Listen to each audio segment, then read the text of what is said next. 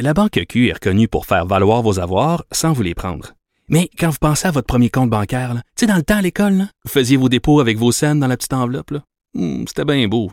Mais avec le temps, ce vieux compte-là vous a coûté des milliers de dollars en frais, puis vous ne faites pas une scène d'intérêt. Avec la Banque Q, vous obtenez des intérêts élevés et aucun frais sur vos services bancaires courants. Autrement dit, ça fait pas mal plus de scènes dans votre enveloppe, ça. Banque Q. Faites valoir vos avoirs. Visitez banqueq.ca pour en savoir plus. Cube Radio. Il connaît tous les dessous de la politique. L'économie, la santé, le transport.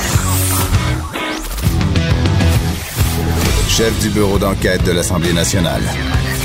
Antoine Robitaille. Là-haut sur la colline. Cube Radio. Eh, bon, mercredi, à tous. Écoutez, j'hésite, je, bute sur les mots parce que je suis en dehors de mon milieu naturel. Non, je ne suis pas dans le cochon aujourd'hui. Je suis en direct de Montréal et je vois Joanie et je vois Alexandre devant moi. C'est incroyable. Alors que on a un- une vadrouilleuse et un compteur en studio à Québec, mais on va aller leur parler. D'abord, je veux vous parler un peu de l'excellente émission qu'on a euh, prévue, qu'on a organisée euh, et prévue pour vous. Donc, il est à 13h15, Dominique Anglade euh, va venir nous parler de l'Internet haute vitesse, une vieille promesse euh, euh, libérale, mais ensuite euh, caquiste. En tout cas, on va voir que c'est plus compliqué que prévu. Et 13h30, euh, Alexandre Chartrand sera là. Il est cinéaste, euh, réalisateur du film Avec un sourire, la Révolution. C'est un film qui porte sur le référendum catalan de 2017. Film très intéressant que j'ai eu la chance de voir samedi soir. On terminera ça avec Louis-Gilles Francaire à 13h45 qui viendra nous parler d'environnement, évidemment, de cette demande euh, là aussi du Parti libéral, de l'oppo- l'opposition officielle, de, de, de, faire suite là, à la demande de, Dominique Champagne d'adopter une loi sur le déficit climatique. Mais d'abord, évidemment, la vadrouilleuse et le compteur. Euh, Geneviève Lajoie en studio. Bonjour Geneviève. Oui, bonjour Antoine. On peut tout de suite écouter ta chanson de présentation. joie. Bonjour, bonjour les hirondelles, il y a de la joie. Dans le ciel par-dessus le toit, il y a de la joie. Alors, euh, il y a de la Geneviève Lajoie qui va nous faire une chronique linge. Hein? C'est- On va parler du voile. oui. Oui. Vêtements, t'as raison. Voile et code vestimentaire. D'abord, euh, voile, c'est- la question revient constamment, mais là, on a une nouvelle ministre qui a dit des choses qui ont passablement fait jaser déjà. Euh, on t'écoute. Euh, oui, ben écoutez, Isabelle Charret, euh, c'était donc simple d'être que ministre déléguée à l'éducation, responsable des sports. Maintenant, euh, oui, maintenant qu'elle a hérité de la condition féminine depuis hier, là, euh, c'est pour euh, euh, c'est pour délester euh, certains dossiers de de Sonia Lebel. Sonia Lebel était débordée, là. donc euh, Oui, elle est Monsieur ministre Legault de la Justice, elle est Ouais, ministre ouais, ouais. de la- responsable des institutions démocratiques. C'est fou. Euh, oui, oui. Donc, euh, pour pour c'est pour cette raison-là que le premier ministre François Legault a décidé de confier euh, la, la, la, responsabilité de la condition féminine à Isabelle Charret. Et euh, c'est toute une entrée en matière pour euh, l'ancienne l'ancienne triple triple médaille olympique parce que hier lorsqu'elle s'est fait poser les premières questions des questions c'est sur des questions pièges faut le dire sur le, le hijab elle a dit que le hijab pour elle c'est un symbole d'oppression de la femme. Euh, mais, mais plus encore, euh, elle a dit, et je la cite, elle a dit, par rapport à mes valeurs religieuses, le hijab est quelque chose que nous ne devrions pas porter. Ben, il n'en fallait pas plus, évidemment. valeurs religieuses. Donc, Voilà. euh, Donc, je il n'en sais que ça pas fait plus réagir pour- Gaétan oui. Barrette du Parti libéral euh, du Québec. On peut écouter Gaétan Barrette qui est critique euh, en ces matières, en tout cas qui est critique de toutes sortes de choses, mais là, il, il sait être critique, Gaétan Barrette. Écoutons-le. Ça fait prépondérance de moi-même sur tout le reste. Alors, je pense que c'est le, mau- le mauvais message de Mme Charret, il est là. Elle parle au nom de son gouvernement et elle vient de dire à la population québécoise que sa religion est prépondérante. Alors ça, c'est un problème de société, là.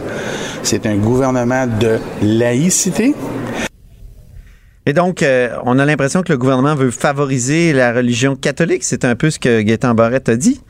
Oui, et alors euh, il a détecté le, la faille et il a attaqué ce matin. Euh, Madame Isabelle Charret, notons que Madame Charret a tenu à, euh, à préciser sa pensée euh, ce matin euh, en disant que tous les symboles religieux euh, imposés donc par la religion ont le potentiel d'être un signe d'oppression.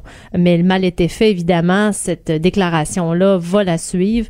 Euh, et donc, euh, M. Barrett euh, s'en est servi donc pour attaquer le gouvernement et euh, pour, pour marquer aussi l'imaginaire, je pense, collectif à l'effet que le gouvernement Legault veut vraiment défendre la religion catholique euh, par rapport aux autres religions. Oui, le gouvernement Legault n'est pas le seul, par exemple, à défendre la présence du crucifix euh, au Salon Bleu. On sait qu'à peu près tous les partis, sauf Québec solidaire, euh, veulent le, laisser là. Mais euh, je suis sûr qu'on va reparler. Ça va nous amener, ça va nous conduire à, reparler de, crucifix au Salon Bleu. Donc, toute une entrée en matière pour, Isabelle Charret. Moi, j'ai rarement vu ça, quelqu'un qui tout de suite arrive comme ministre et crée la controverse comme celle surtout sur un sujet aussi controversé, justement, qui est explosif. Oui, mais en les conditions féminines, on le sait, euh, il y a plusieurs dossiers explosifs. Je vous rappelle euh, l'ancienne ministre responsable de la, de la condition féminine chez les libéraux, euh, euh, qui s'était aussi enfargée sur le féminisme. Oui.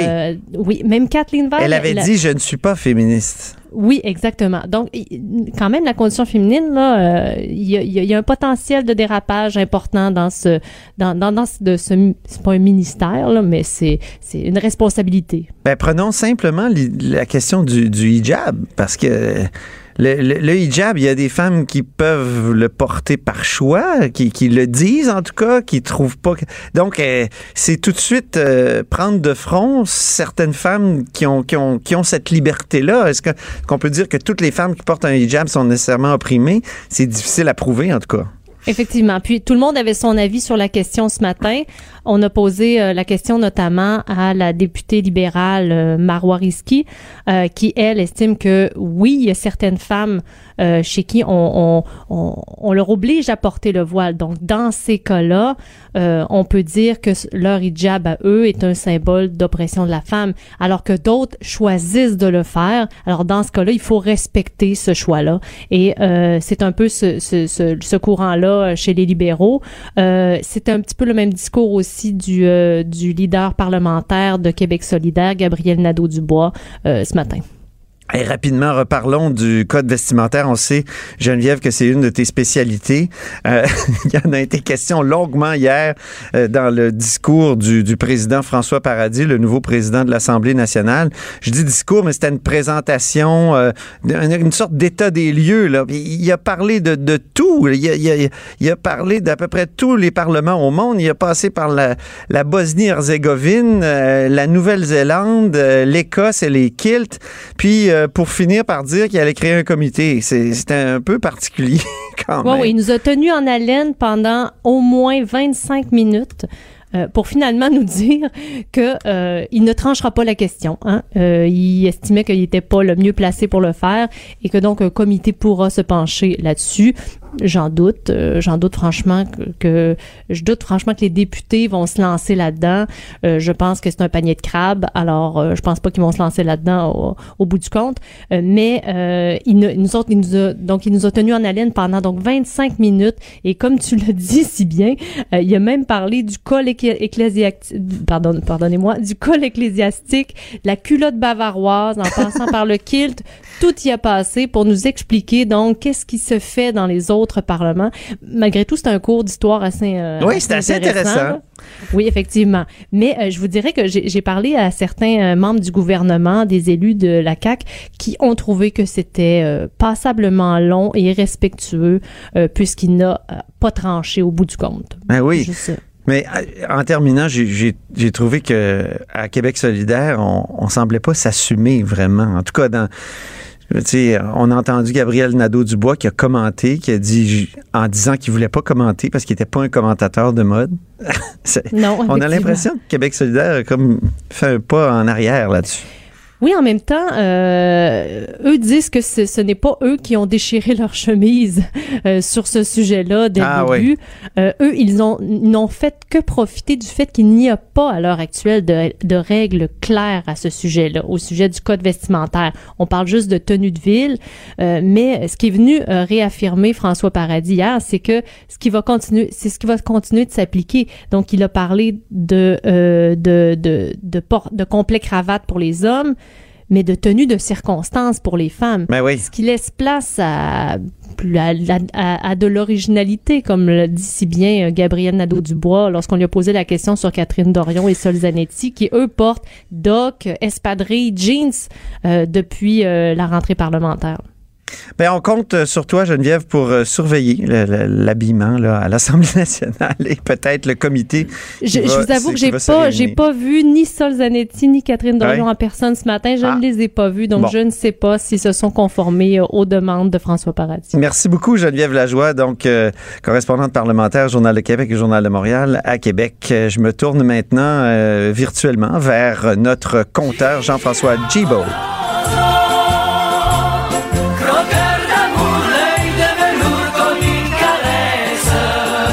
Aujourd'hui, Jean-François Gibault, qui est directeur de la recherche à QMI, va être un croqueur de pétrole. Parce qu'il a comme une sorte d'exclusivité pour nous, un texte qui est paru dans le Wall Street Journal extrêmement intéressant et euh, qui, qui- qui devrait susciter beaucoup d'intérêt chez nous. Bonjour Jean-François, on t'écoute. Bonjour Antoine.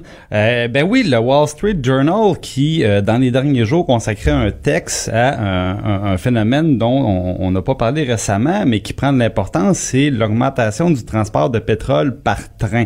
Donc ça, ça retient, euh, ça retient l'intérêt du Wall Street Journal parce qu'ils se sont rendus compte que euh, à l'automne dernier, au mois d'octobre, il y a eu une augmentation spectaculaire du transport de pétrole par train du Canada vers les États-Unis. On parle de 10 millions de barils en octobre dernier seulement.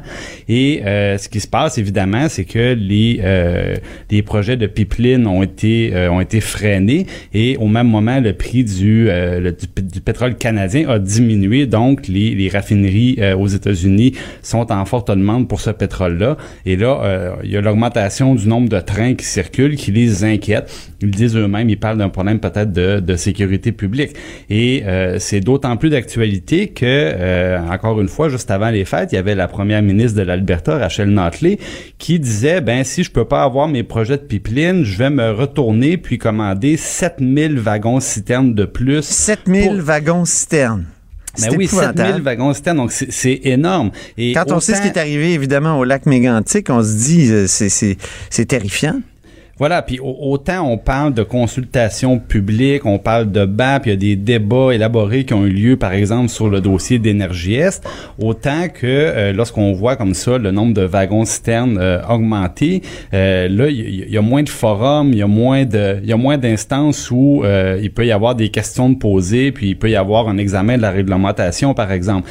Et euh, bon, le, le- ce que nous dit le Wall Street Journal, c'est que euh, le, le- prix du transport par train pour un baril de pétrole est beaucoup plus élevé, environ 20 dollars américains, et alors que le, même pétrole, si on le transportait bon du, du Canada au sud des États-Unis, ça serait à peu près 12,50 le baril. Donc en plus, c'est plus cher. Et euh, donc ça ramène la question sur euh, sur Énergie S parce que on, on a fait du, du combat contre ce dossier-là pratiquement un symbole. Même M. Legault disait, rappelait qu'il n'y avait pas de, de consensus à ce sujet-là Pas d'acceptabilité sociale, hein? D'acceptabilité sociale. Mais bon, le, le, le- ça ne change pas parce qu'au même moment, M. Legault disait, ben vous savez, euh, on est arrivé au gouvernement, on ouvre le tiroir, puis on dit, oups, il n'y a pas de plan de changement climatique réel de la part de l'ancien gouvernement et on dépose un bilan carbone, dans le fond, qui est pas celui qu'on attendait. Il y a plus d'émissions de GES qui devrait en avoir au Québec et c'est un petit peu, le, le, c'est le, le premier dossier qu'avait exposé euh, la, la ministre de l'Environnement, Marie-Chantal Chassé, avant, avant d'être maniée. Et euh, donc, donc, elle disait, on, on, a un problème parce que nos mesures pour réduire notre consommation ne fonctionnent pas. Euh, et ça, euh, ça a été un petit peu euh, occulté dans le débat sur, sur S parce que, bon, ici, il augmente le nombre de wagons. Malheureusement, on ne peut que le constater. Dans le cas du pipeline, la compagnie avait même ouvert la porte à un arrangement financier. Autrement dit, c'est devant, le, devant la résistance, il avait dit, ben, on, serait prêt peut-être à donner une partie des bénéfices au Québec. Et lorsque le Wall Street Journal nous dit que le coût de transporter le pétrole par pipeline est pratiquement la, moitié moindre que par train, ben euh, il y avait de la marge. Et, là, revenons, faisons une petite mathématique bien simple. Là, on parlait d'1,1 million de barils par jour pour NRJS. Ben, il aurait suffi d'exiger 5 dollars le baril, puis on obtenait 2 milliards de dollars par année.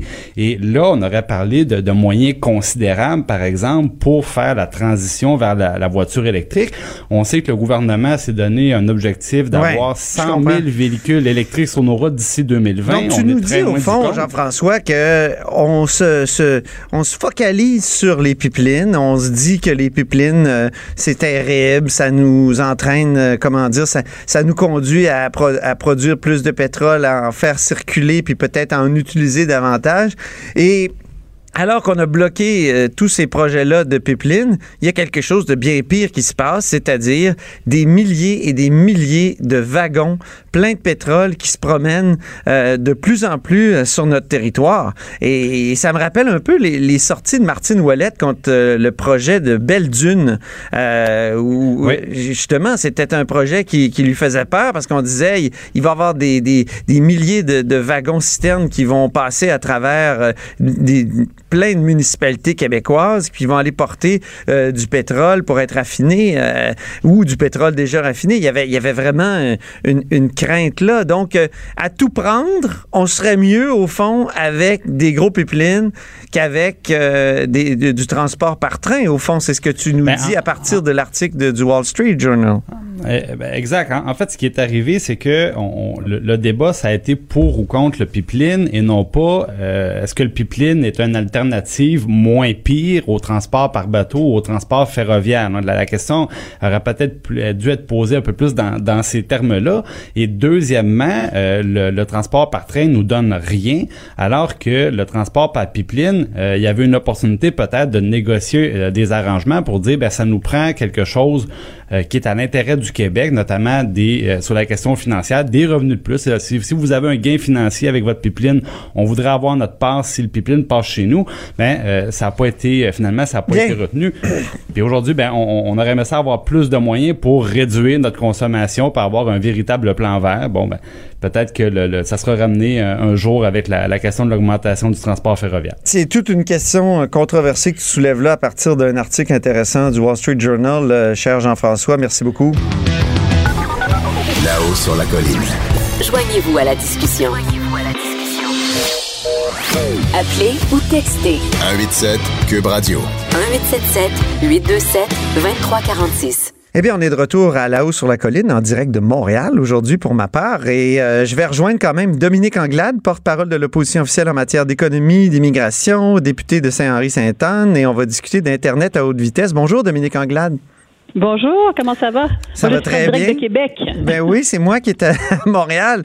Donc, euh, vous soulignez hier, Dominique Anglade, que euh, la coalition Avenir Québec a reculé. Ça leur a pris quatre mois pour reculer sur une de leurs propositions majeures et c'est l'Internet euh, haute vitesse partout au Québec, dans toutes les régions. Ben c'est ça, parce que en fait, euh, ce qui s'est passé, c'est qu'il y avait un engagement de faire en sorte que tout le monde ait Internet aux vitesses d'ici 2022, mais euh, le député euh, de Harford, Gilles Bélanger, a déclaré que c'était utopique de penser que le Québec va être à 100% couvert d'ici 2022. Puis il est même allé jusqu'à dire qu'il va toujours rester des régions où ça va prendre peut-être six ans. Et six ans, ça nous amène en 2025. Alors je pense que le message que, que, l'on envoie, c'est ça a pris quatre mois pour prendre pour faire ce genre de commentaires-là. Ils ont les moyens aujourd'hui d'agir. Il y a plusieurs projets qui ont été mis de l'avant par le passé. Il faut qu'ils les continuent, puis il faut qu'ils soient agressifs par rapport à ça. Sinon, c'est sûr que ça va, ils vont pas y arriver. Mais là, euh, j'étais extrêmement surprise de, la déclaration de, Gilles Bélanger. Oui, et ça a l'air compliqué l'Internet haute vitesse, hein, parce que Écoutons Jean Charest en 2003, parce que sa promesse de 2003 au discours inaugural. Nous allons aussi brancher les régions. Avant la fin de ce mandat, des connexions Internet à haute vitesse seront disponibles dans toutes les régions du Québec. L'économie du savoir n'est pas incompatible avec l'économie du terroir. Et faut-il le rappeler aussi que cette question d'être connecté, d'avoir accès à l'Internet haute vitesse, c'est aussi important aujourd'hui en 2003 que jadis l'accès à l'hydroélectricité l'a été, l'accès au téléphone. C'est pas rien, là. On était en 2003, donc c'est il y a 15 ans. Oui, le, gouvernement, le gouvernement, le, le parti au pouvoir, qui est, qui est- qui est votre parti, promettait carrément euh, l'Internet dans, dans toutes mais les monsieur, régions de vitesse. oui, Alors, qu'est-ce qui faut- se faut- passe? Pourquoi c'est compliqué comme ça, vous qui avez été ministre et qui avez touché à ces Oui. questions-là? Mais écoutez, premièrement, il faut mettre les choses en perspective. Quand on, quand on parlait d'Internet haute vitesse en 2003, on parlait de 5 mégabits par seconde. C'était ça l'Internet haute vitesse à l'époque. Alors, déployer du 5 mégabits par seconde, puis l'accès à Internet à, à 5 mégabits, il y en a dans toutes les régions du Québec. C'est assez, c'est assez répandu. C'est pas ça l'enjeu aujourd'hui. On est rendu à minimum 50 mégabits par seconde, sinon 100 mégabits par seconde. Alors, en même temps qu'on fait, on fait des annonces en 2003, en 2004, mais l'Internet avance et, et, euh, et- et les vitesses ne sont plus du tout les mêmes. Allez donc parler à quelqu'un qui, a 5 mégabits, il va vous dire que aujourd'hui, euh, ça ne répond absolument plus aux besoins. D'où la nécessité de continuer à investir. Puis pourquoi ça prend du temps? C'est parce que euh, il y a eu euh, il y a plusieurs régions qui sont touchées, il y a le secteur privé, il y a le fédéral, il y a le provincial, on a réussi à faire en sorte que tout le monde mette la main à la pâte. C'est 82 projets qui ont été annoncés l'année passée euh, pour les déploiements dans les régions, mais il faut s'assurer que ce soit exécuté dans les différentes régions. 340 000 foyers qui n'ont pas accès à Internet haute vitesse aujourd'hui. Avec les 82 projets, ça les réduit à 240 000 foyers. Puis quand on parle d'Internet haute vitesse, c'est vraiment 50 mégabits par seconde. Puis il faut de nouveaux projets pour les 240 000 euh, foyers qui restent. Alors c'est de ça dont on parle et on ne peut Vous pas aviez une promesse similaire, hein, Dominique Anglade? Vous aviez une promesse Oui. similaire au Parti libéral, je me souviens. Là. Avec Oui. un plan de match, avec un plan de match, euh, des montants, euh, des montants plus importants d'un point de vue, d'un point de vue investissement cependant, mais avec aussi un plan de match. On fait les premiers 100 000, les autres 240 000. On fait des appels à projets avec le fédéral et euh, on, déploie euh, au fur et à mesure. Mais il faut suivre ces dossiers-là. On peut pas arriver aujourd'hui puis regarder la situation puis se dire ah ben finalement ça va prendre peut-être six ans. Il faut absolument que euh, y ait euh, une priorité qui soit mise sur ce sur ce dossier-là. Bien. Et mon autre question, un autre sujet. euh, quand vous, vous sautez-vous dans, dans le dans le, le- le train de la chefferie, euh, parce que vous allez vous présenter à la chefferie? Ah ben, Parti libéral. si- Est-ce que je vous ai annoncé ça? Je pense pas que je vous ai annoncé ça, monsieur. Non, mais monsieur quand je vais voir dominiqueanglade.ca, c'est écrit Je m'implique, puis là, je clique sur Je m'implique, c'est écrit J'appuie Dominique. Donc, Ben oui, ben j'espère. Je- je- J'espère comme député qu'il y a des gens qui euh, euh, qui m'appuient, qui m'encouragent. Euh, et si vous parlez OK, de c'est un peu abstrait, là. C'est un, un peu un appui abstrait, c'est pas un non, ben appui non, à la chefferie. J'ai fait deux élections dans Saint-Henri-Sainte-Anne, puis j'espère que j'ai des appuis euh, comme député de Saint-Henri-Sainte-Anne. Et euh, dans, dans un premier temps, dans un deuxième temps, vous savez comme moi que euh, le parti, euh, on, on est en train de rencontrer nos militants, euh, d'être sur le terrain, de faire le tour des régions. C'est vraiment fondamental pour nous d'aller reconnecter avec la population. On a bien entendu le message du, euh, du 1er octobre, puis maintenant, il s'agit pour nous de discuter, échanger, trouver les meilleures idées. Est-ce que la chefferie euh, pourrait m'intéresser? Je, je me suis jamais cachée, j'ai dit oui à Oui. cette question-ci. Maintenant, euh, il faut avoir des choses à proposer, des idées à mettre de l'avant, mais ça, c'est pas juste le fruit d'une personne, c'est plusieurs personnes, c'est aller à la rencontre des militants, puis échanger avec eux euh, sur la suite des choses pour le parti euh, pour le Parti libéral. C'est dans ce processus-là qu'on est. Et je vous dirais qu'en répondant à ça, je réponds pour l'ensemble de la députation euh, de, de ma formation politique. On est euh, tous euh, bien unis dans cette perspective-là. Vous parlez du message du 1er octobre. Là, on sait qu'il y a eu cette, euh, cette lettre qui a circulé de, Marois Risky euh, qui disait il faut que le Parti libéral s'excuse. Est-ce que dans le message du 1er octobre, c'était présent ou est-ce que c'était une proposition complètement folle de dire euh, on doit s'excuser? Ben, au-delà de euh, au- au-delà de tout ce qui a pu être véhiculé dans les euh, dans les médias, euh, je pense qu'il y avait un travail de fond à faire euh, d'un point de vue euh, d'un point de vue finance publique qui a été fait et en passant qui fait en sorte qu'aujourd'hui on est capable de voir que le gouvernement a des moyens euh, d'investir. On, on- on- les on les, c'est sûr qu'on les met au défi sur certaines de, de leurs promesses. Oui, sur l'Internet moyens vitesse, entre autres. entre autres, entre autres, mais pas juste sur ça. On pourra revenir là-dessus également. Euh, donc, pour euh, en, en ce qui a trait à, à- aux finances publiques, je pense que ça a été un effort colossal de la part de tous les Québécois. Tout le monde euh, a contribué à cet effort-là. Euh, et pour la première fois, on a eu des budgets équilibrés. Je pense pas qu'il faille s'en excuser. Je pense qu'il faut reconnaître que ça a été un travail colossal de la part de tous les Québécois et qu'aujourd'hui, on avance, on ne souhaite plus avoir de déficit et qu'on est capable de faire des choix judicieux. Mais quand dans la lettre il était écrit nous avons foncé droit vers l'équilibre budgétaire et avions les yeux rivés sur les chiffres, ce faisant, nous nous sommes éloignés des préoccupations des Québécois. Nous avons cessé de les écouter. Nous avons oublié que nous faisions de la politique pour les gens. Est-ce que c'est, c'est- est-ce que ça peut être votre impression? Non, écoutez, je pense que dans, dans tout ce qui a été fait, euh, puis là, le chef, euh, mon chef Pierre Arcan l'a mentionné à plusieurs reprises. euh, Est-ce que euh, on aurait pu être euh, euh, plus à l'écoute? Je pense que la réponse est oui. euh, très, clairement. Euh, et ça, ça a été mentionné, encore une fois, à plusieurs reprises, puis c'est le, le, le verdict du 1er octobre. Mais c'est pas vrai qu'on se retrouve aujourd'hui en équilibre budgétaire au Québec, on se retrouve avec un bilan économique qui est remarquable euh, et qu'on va dire à la population du Québec, ben c'était peut-être pas la bonne chose à faire. Je pense qu'on a posé les bons gestes. Euh, on aurait pu être davantage à l'écoute, ça, ça j'en conviens. Donc, c'était, un peu fou de penser que, que, que, vous, deviez vous excuser, dans le fond. Ben, euh, tout ce que j'ai à vous dire, c'est que, comme je vous dis, au-delà de ce qui est écrit dans les euh, dans les médias, euh, on a des caucus pour échanger. Puis je pense qu'il faut souligner aussi, pour moi c'est très important. dans une formation politique, on va avoir des idées qui viennent de partout. On va Mhm. avoir des gens qui euh, qui soient créatifs. On va avoir des gens qui euh, mettent au défi, qui se renouvellent. C'est ce qu'on veut avoir dans le fond au sein euh, au, sein d'une formation politique. Puis on a un caucus pour échanger puis débattre de ces idées-là. Et ça, c'est très sain. Mais au bout du compte, euh, une fois que le caucus a pris une décision, on, euh, euh, on continue d'avancer. Donc moi, j'encourage les débats, j'encourage les gens à avoir des opinions euh, qui leur sont propres. Très bien. Merci beaucoup, euh, Dominique Anglade, euh, député de Saint-Henri-Sainte-Anne et porte-parole en matière d'économie. Parfait, je vous remercie. On dit souvent que les murs ont des oreilles. Nous, on a deux vraies oreilles à l'intérieur des murs du Parlement. De 13 à 14. Là-haut sur la colline. Ils se sont révoltés contre l'idée de se dire non, on ne peut pas voter, c'est un délit.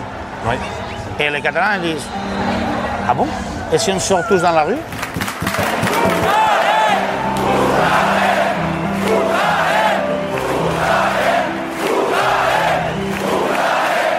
Ce qu'on entend, c'est un extrait de la bande-annonce de Avec un sourire, la révolution et j'accueille euh, son, son auteur, le cinéaste documentariste Alexandre Chartrand. Bonjour. bonjour.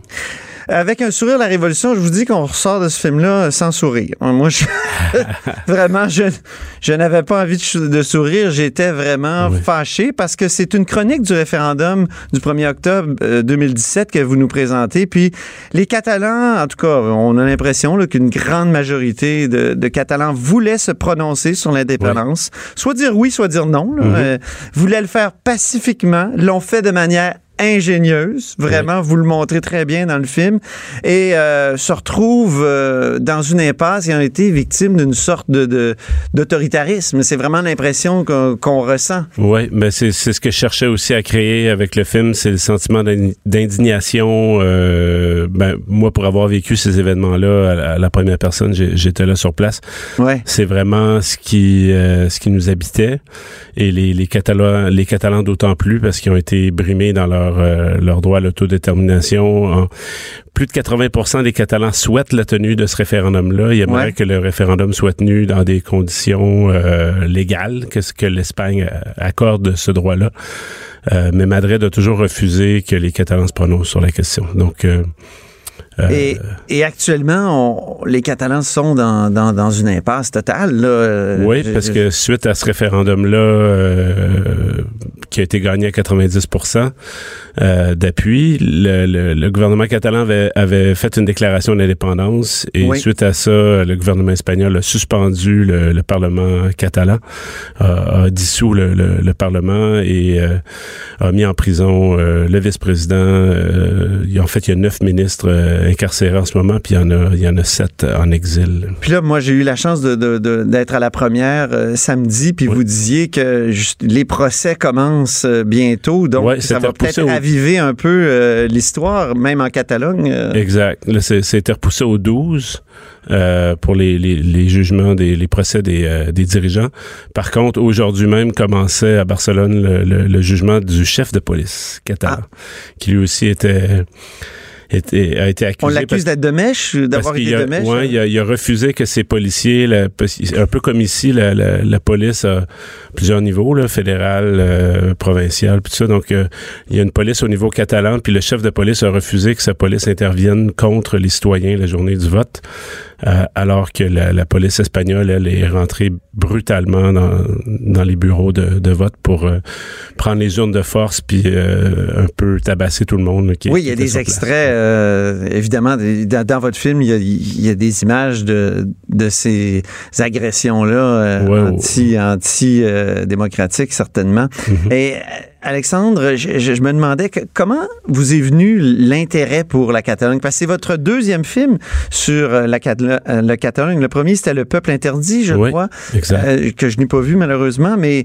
donc, comment, comment vous est venu cet intérêt-là pour euh, cette nation catalane? Ça vient d'assez loin. Je dirais que jeune adolescent, euh, je suis tombé en amour avec les photos de Robert Capa, qui est un photographe de guerre euh, qui, avait couvert la Deuxième Guerre mondiale, mais qui avait Ah, précédemment couvert la, la, la guerre civile espagnole de, 36, euh, de 1936 à 1939.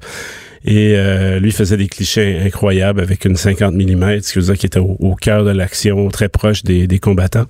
Puis son, la façon qu'il a photographié ça, ça m'a amené à m'intéresser à, à ce conflit-là, la guerre d'Espagne, puis tout ce qui en découlait. Puis je me suis intéressé à l'histoire euh, de l'Espagne pour tomber Ah bon? en amour avec les, les Catalans euh, par la suite. Puis j'ai appris le catalan il y a une, il y a- une dizaine d'années déjà. OK. Et donc, euh, je, me, je me rends là-bas régulièrement mais depuis pour euh, visiter des amis, faire des films. Ben oui, c'est ça, parce que vous étiez là, donc, le 1er octobre 2017, quand a eu lieu le, le, le, le- référendum. Oui. Vous avez des, des, des images, à un moment donné, vous êtes près d'une espèce de, de, de grande cage, là. Je, je sais pas comment le décrire exactement. C'est, c'est des, des cour clôtures. d'école. C'est Ouais, une cour d'école avec des, ouais, c'est ça. Puis, euh, on voit les, les, les gens qui, ont- qui sont allés voter, qui, qui sont massés là, qui attendent que la police espagnole euh, débarque.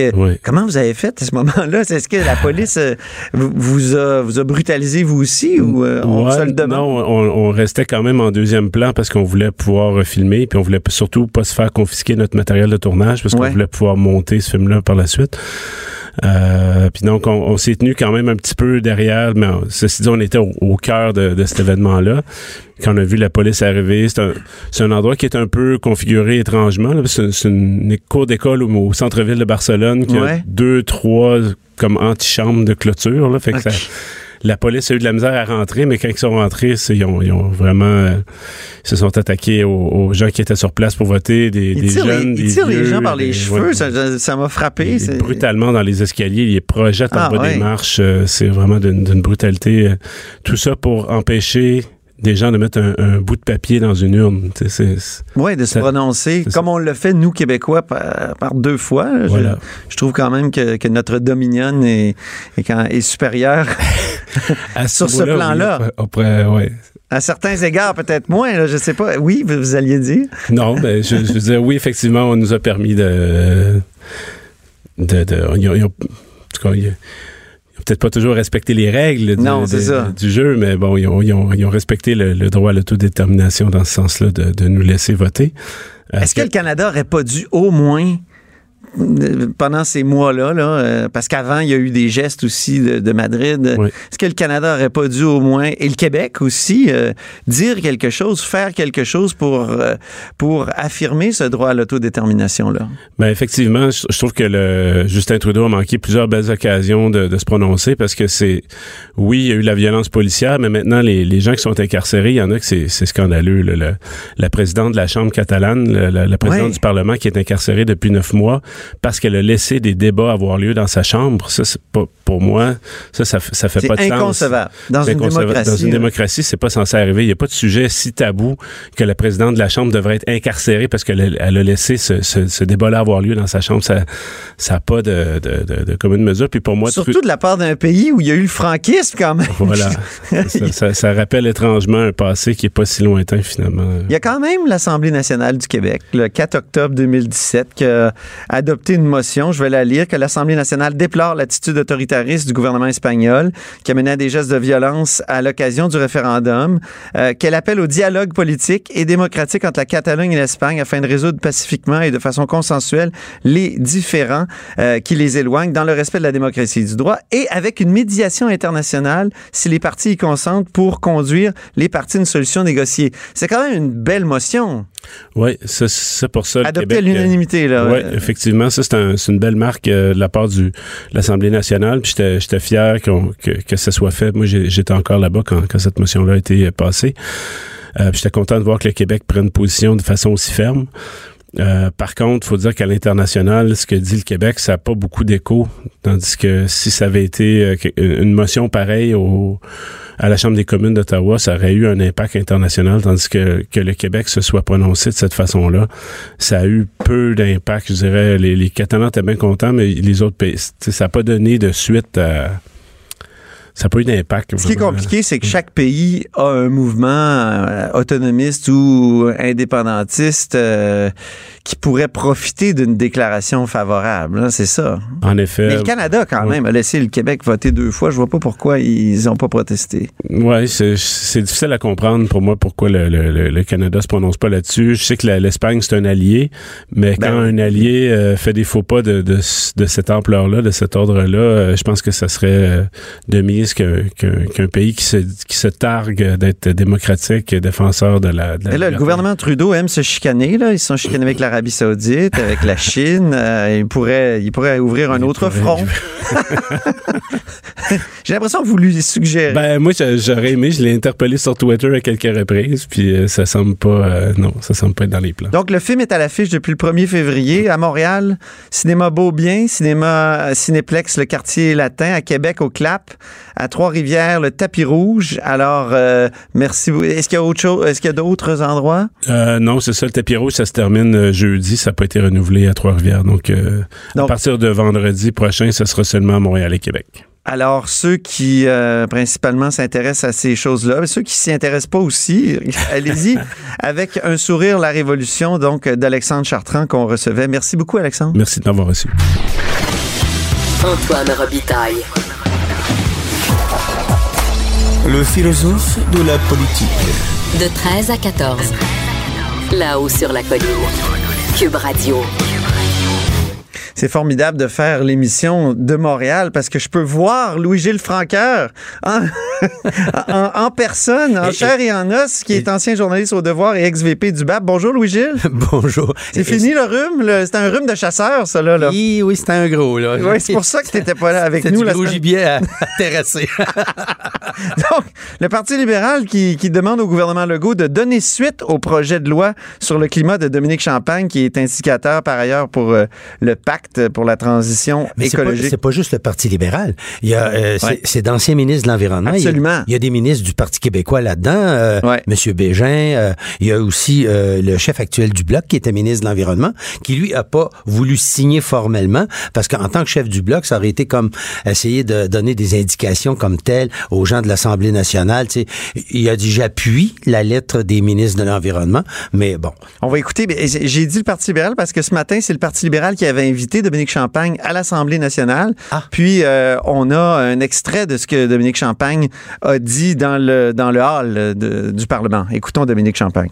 Je pense que les libéraux, ils ont commis leur part d'erreur, mais ils ont aussi commis leur part de bons coups. Euh, Le Fonds vert a connu ses ratés. Je pense que c'est de bonne guerre de critiquer les résultats et de s'assurer qu'on on donne le meilleur de nous-mêmes, mais il faut ensemble s'y mettre. Là, il y a un quart de million de citoyens qui ont pris l'engagement de faire leur juste part comme individus, mais on sait que la somme de nos petits gestes ne suffira pas et que ça prend des politiques publiques. Alors moi, que les gens de tous les partis disent on est d'accord avec le principe qu'il faut prendre ces engagements-là, je- j'en suis très heureux. Je suis pas là pour... Je pense qu'il y a trop de sujet qui nous divise. La, la- la question de la lutte au réchauffement climatique devrait être un lieu de rassemblement. Donc, euh, Louis-Gilles, une fois que tu auras tout fini de tousser. Non, non, ça va. Qu'est-ce que c'est une loi anti-déficit environnemental? Comment ça peut fonctionner? Ben, c'est une loi qui, au fond, fait l'obligation au gouvernement d'atteindre les objectifs qu'il s'est donnés. Le Québec s'est donné des objectifs au début de l'an 2000 à partir du protocole de Kyoto, les a ratés. Euh, s'est donné ensuite de ça des nouveaux objectifs pour 2020, c'est-à-dire dans un an, et euh, c'est une réduction de 20 alors qu'en en réalité, on est à 9, à moins 9 par rapport à nos objectifs. Donc, on est nettement en deçà de l'objectif. Une loi comme ça vise à euh, faire en sorte que le gouvernement se donne une obligation juridique d'atteindre des résultats et deuxièmement donne aussi des moyens légaux pour y arriver et permet troisièmement un contrôle et parlement et par l'opinion publique. Alors concrètement là, ça veut dire que des projets comme la cimenterie de Port-Daniel, ça n'aurait pas passé. Il y a quelqu'un à quelque part qui aurait dit ben non, euh, la loi nous interdit de, de, faire un tel projet parce que c'est un des projets les plus polluants de l'histoire du Québec. Euh, ça vaut quoi, je sais pas combien de centaines de milliers de voitures euh, de plus sur la route, c'est l'équivalent de. Donc, est-ce que c'est un, c'est un bon exemple ça? C'est un bon exemple, mais le projet de loi dit pas que les projets polluants sont impossibles. On dit simplement que le gouvernement, s'il autorise un la cible comme ça, ouais. oui, doit démontrer comment quand même il va atteindre la cible. Est-ce qu'il va faire des ponctions par ailleurs? Il va-tu augmenter la pression ou les normes dans un autre secteur? Faut qu'il soit capable de faire la preuve que le projet qu'il autorise ne compromet pas l'atteinte de la cible. Mm -hmm. Ça lui donne une marge de manœuvre. Les gouvernements, que ce soit en Angleterre, en Suède, enfin les différents pays qui se sont donnés comme ça une loi contraignante pour atteindre leurs objectifs de réduction, euh, font en sorte de toujours quand même se garder une certaine marge de manœuvre. Parce qu'il se peut que pour des raisons majeures, un gouvernement se dise tel projet, je dois le faire passer. Tu m'écrivais qu'il y a plusieurs pays, d'ailleurs, le Royaume-Uni, l'Écosse, ben, l'Écosse, c'est, c'est pas un pays, là, mais le, le, Danemark, la Catalogne, la Norvège, la Suède, c'est quelque chose. Hein? Il, y, a, oui. il y en a plusieurs qui ont adopté une telle loi. Oui, et ça a permis, par exemple, à la Grande-Bretagne qui s'était donné un objectif de réduction de moins 22, 21, 20, moins 22 Donc, de... plus contraignant que Kyoto? Et mon Dieu, oui, mais c'est... Ah oui. Puis ça, ils ont pris cet engagement à l'époque de Kyoto et ils l'ont atteint. Ah oui? Et c'est ça qui ah est bon? incroyable. Ils sont en train de dépasser nettement cet objectif-là. Alors donc, euh, on voit que... Mais par contre, eux autres, il y a une nuance avec le Québec. Ici au Québec, voyez-vous, le projet de loi prévoit qu'il y aurait un bureau du vérificateur général qui serait contrôlé par le commissaire à l'environnement. Ben, le commissaire est l'adjoint du vérificateur général, donc ouais, ça, ça il... reste dans la famille, comme on Exactement, oui. Euh, alors, ce bureau, lui, serait obligé d'émettre des avis, de contrôler tous les chiffres du gouvernement pour s'assurer que le Parlement a, euh, l'Assemblée nationale a comment dire, le score exact sur les progrès. Puis quand le ministère de l'Environnement remettrait son rapport annuel sur euh, les émissions de gaz à effet de serre, lui serait là pour contrôler, pour dire ça va ou ça va pas. Puis il serait aussi amené à dire tel ou tel projet, il est bon ou il est pas bon. Il compromet ou il compromet pas. Et là, venant d'une autorité indépendante comme le vérificateur, ça aurait beaucoup d'importance. Par exemple, si le BAP est confronté à un gros projet, en train de l'examiner, on prévoit dans le projet de loi que le BAP pourrait demander au vérificateur général, enfin au commissaire à l'environnement qui est responsable du bureau, faites-nous une évaluation de la contribution de ce projet Mhm. mm -hmm. en toute objectivité. Le promoteur a sûrement son idée, puis il l'a mis dans son étude d'impact. Oui. Nous, on va avoir la vôtre. Mhm. Mm -hmm. C'est un peu plus euh, rigide ou rigoureux. Alors donc, le, le projet de loi, voyez-vous... Ben là, c'est intéressant. Là. C'est un projet de loi qui a, qui a été déjà donc rédigé euh, en bonne et due forme par des, des juristes très connus Michel Bélanger, Mario Denis. Michel Bélanger, là, je lisais sur euh, ses faits d'armes en matière de, de poursuite environnementale. C'est fascinant. Poursuite contre Ciment Saint-Laurent devant la Cour suprême, poursuite contre les compagnies pétrolières et Junex, euh, protection des baleines, injonction contre le port pétrolier de TransCanada. C'est fou, là. Il les a tout gagné. Hein? C'est ça. Ah oui, il a tout gagné? La plupart, oui. Alors donc, non, non, c'est un... Et c'est lui qui a écrit donc ce projet de projet de loi, si avec, tu me permets le, Avec Mario Denis. Avec ma, Mario un, Denis. Un ancien procureur, un des plus importants anciens procureurs du ministère de l'Environnement. Ah, C'était oui. des juristes québécois qui écrit un paquet de lois qui ont été adoptées dans les 25 dernières années. Donc, c'est clé en main pour l'Assemblée nationale? C'est un projet de loi qui est, comme on dit, fin- fignolé au coton, là. Et euh, il se base sur une tradition internationale dans ce domaine. C'est quand même une formule qui est éprouvée parce qu'elle donne des garanties. D'habitude, le projet de loi sur la pauvreté disait qu'il faut qu'on réduise la pauvreté de temps en temps d'années. Oui, parce que ça, c'est intéressant que tu, tu sou- soulèves ce cas-là, parce que c'est un projet, c'est c'est une loi cadre qui a peut-être pas fonctionné. Exactement, parce qu'on prévoyait pas des moyens co- coercitifs. Ah, OK. Cette loi-là prévoit des moyens. Par exemple, elle interdit au ministère de l'Environnement d'autoriser tout projet qui dépasserait ou qui contribuerait à augmenter les gaz à effet de serre, à moins que le gouvernement soit capable de démontrer comment il va s'y prendre autrement pour maintenir l'atteinte de l'objectif. Mais ça, c'est fondamental. là. C'est Le ministère a plus le droit d'émettre des certificats d'autorisation sur des projets qui contribueraient. Et ça, c'est- c'est une clé majeure. Le gouvernement serait obligé de faire un rapport annuel de- des- sur l'évolution des émissions de gaz à effet de serre. Et il serait obligé de soumettre le rapport du bureau euh, et du, donc du vérificateur général et du commissaire à l'environnement à l'Assemblée nationale pour en discuter publiquement. Tous les rapports sur des projets qui seraient Mhm. autorisés devraient obligatoirement être rendus publics. Le mémoire au Conseil des ministres, là, Par exemple, dans son pipeline. intégralité, oui. Un pipeline, s'il y avait, euh, euh, il y a le gazoduc, il y a le projet de gazoduc, il y a Énergie S dont on recommence à parler, surtout dans les maritimes. Oui. Euh, ça, est-ce que ça serait euh, donc euh, examiné? Est-ce que ça serait euh, acceptable? Mettons Énergie S, si on avait une loi comme, euh, comme celle qui est proposée. Mais là, il y aura un conflit avec les lois fédérales parce que dans le cas des pipelines qui dépassent la province de Québec, euh, évidemment, c'est l'autorité de l'Office national de l'énergie qui est en cause. Quoi que le Québec dise dans le cas de celui du gazoduc, on va, ça c'est notre affaire à nous autres, on va décider nous. Ouais. On, on va, on va falloir voir la suite de ce débat juridique. Mais quand c'est Ottawa qui a le dernier mot, ça, il pourrait adopter un projet qui compromet l'atteinte des objectifs québécois. Ça, Hmm. on est devant un problème que pose le fédéralisme en environnement, puis ce problème-là, il est réel et récurrent. Hey, j'y pense. En début d'émission, là, on a discuté d'un article du Wall Street Journal avec Jean-François Gibault qui nous dit qu'il y a une explosion du nombre de wagons euh, qui transportent du pétrole euh, en Amérique du Nord actuellement. Ah, ils vont, ils Et, vont- et- et on- on- on- c'est beaucoup plus dangereux, après tout, qu'un qu'un pipeline. Est-ce que ce serait pas mieux d'avoir des pipelines que des que que des que que, que de, de ce type de, de wagons là qui on sait sont des bombes on l'a vu au, lac mégantic est-ce que ça tant que ben, parce que on va en avoir du pétrole encore là on va en utiliser là euh, euh, pour encore plusieurs décennies est-ce que est-ce qu'on serait mieux est-ce qu'on serait pas mieux avec des pipelines ou Gilles? Ben, il faut poser un jugement de valeur qui tient compte de tous les facteurs.